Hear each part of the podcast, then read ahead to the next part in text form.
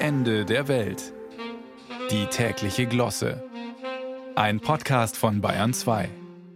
Liebe heiratswillige Familiengründerinnen und Erzeuger, liebe Entscheidungsmuffel und Dezidophobikerinnen, es gibt gute Nachrichten aus Berlin.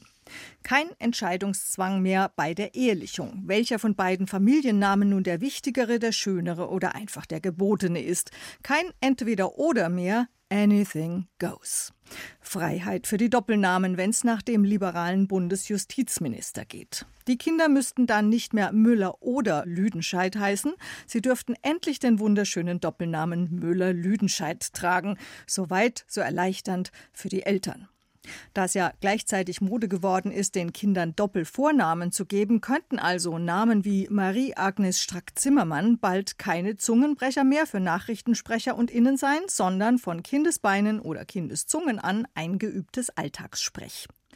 Milan, Elias, kommst du mal? Der Josua Samuel ist da und will die Hauses für die Frau Schübel-Katzenstein.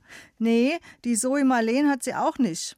Kein Problem, alles eine Frage der Gewohnheit. Nur wenn dann Frau Schübel-Katzenstein Herrn Kniemann-Asseburg ehelichen möchte und sich beide partout nicht auf einen der beiden Doppelnamen verständigen können, kommt dann Marie-Louise Schübel-Katzenstein-Kniemann-Asseburg heraus? Nein, nein, beschwichtigt der Minister mit dem schlichten Namen Buschmann. Bandwurmnamen soll's nicht geben. Ah ja, aber was tun dann in der nächsten Generation die verunsicherten Herangewachsenen mit den Doppelnamen, wenn sie mal heiraten? Sie müssen sich entscheiden.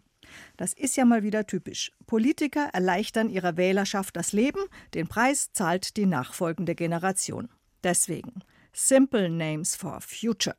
Wehret den Anfängen allzu liberaler Namensrechtspolitik, klebt euch vor den Standesämtern fest, so lange, bis sich die Elterngeneration entscheidet. Hü oder Hot, kein Hotte Hü. Oder die Liberalen erlauben, falls es sie in 20 Jahren noch gibt, Fusion Names. Aus Müller-Dingsda wird Müding, aus Meier-Tralala Matra. Die lassen sich dann prima wieder zu Müding-Matra zusammenfügen, ganz ohne Buchstabensalat. Klingt auch wesentlich internationaler. Man könnte natürlich dann auch eine Namens-KI beauftragen, die gleichzeitig jede Art von Benachteiligungen und Zurücksetzungen vermeidet, die selbstverständlich gendert, aus Buschmann wird Buschfrau, ja, warum denn nicht, und die den neuen Idealnamen dann gleich beim Standesamt fix einträgt. Änderungen kostenpflichtig. Oder man macht's gleich wie die brasilianischen FußballerInnen. Marta oder Neymar. Ein Rufname genügt und alles, was danach kommt, wird gekappt. Familiennamen sind sowieso überbewertet.